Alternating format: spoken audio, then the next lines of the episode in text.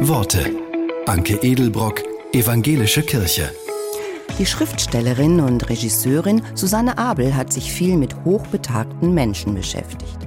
Dabei schaut sie mit einem interessierten Blick genau hin und erzählt über sie, auch wenn sie oft uniformiert wirken in ihren Jacken, die dieselben Farben haben wie ihre Gesichtshaut. Sie sind nicht weniger individuell als wir Jungen. Sie sind nicht weniger verrückt, nicht weniger leidenschaftlich. Auch sie haben verzweifelt geliebt, waren leichtsinnig oder verwegen, sahen wahnsinnig gut aus und haben Kopf und Kragen riskiert. Sie sind acht, sind 18 und 80 gleichzeitig. In ihnen schlummert nach wie vor der Kern, der ist alterslos. Egal wie welk die Haut auch ist. Man kann das Blitzen in den Augen sehen, wenn man genau hinschaut.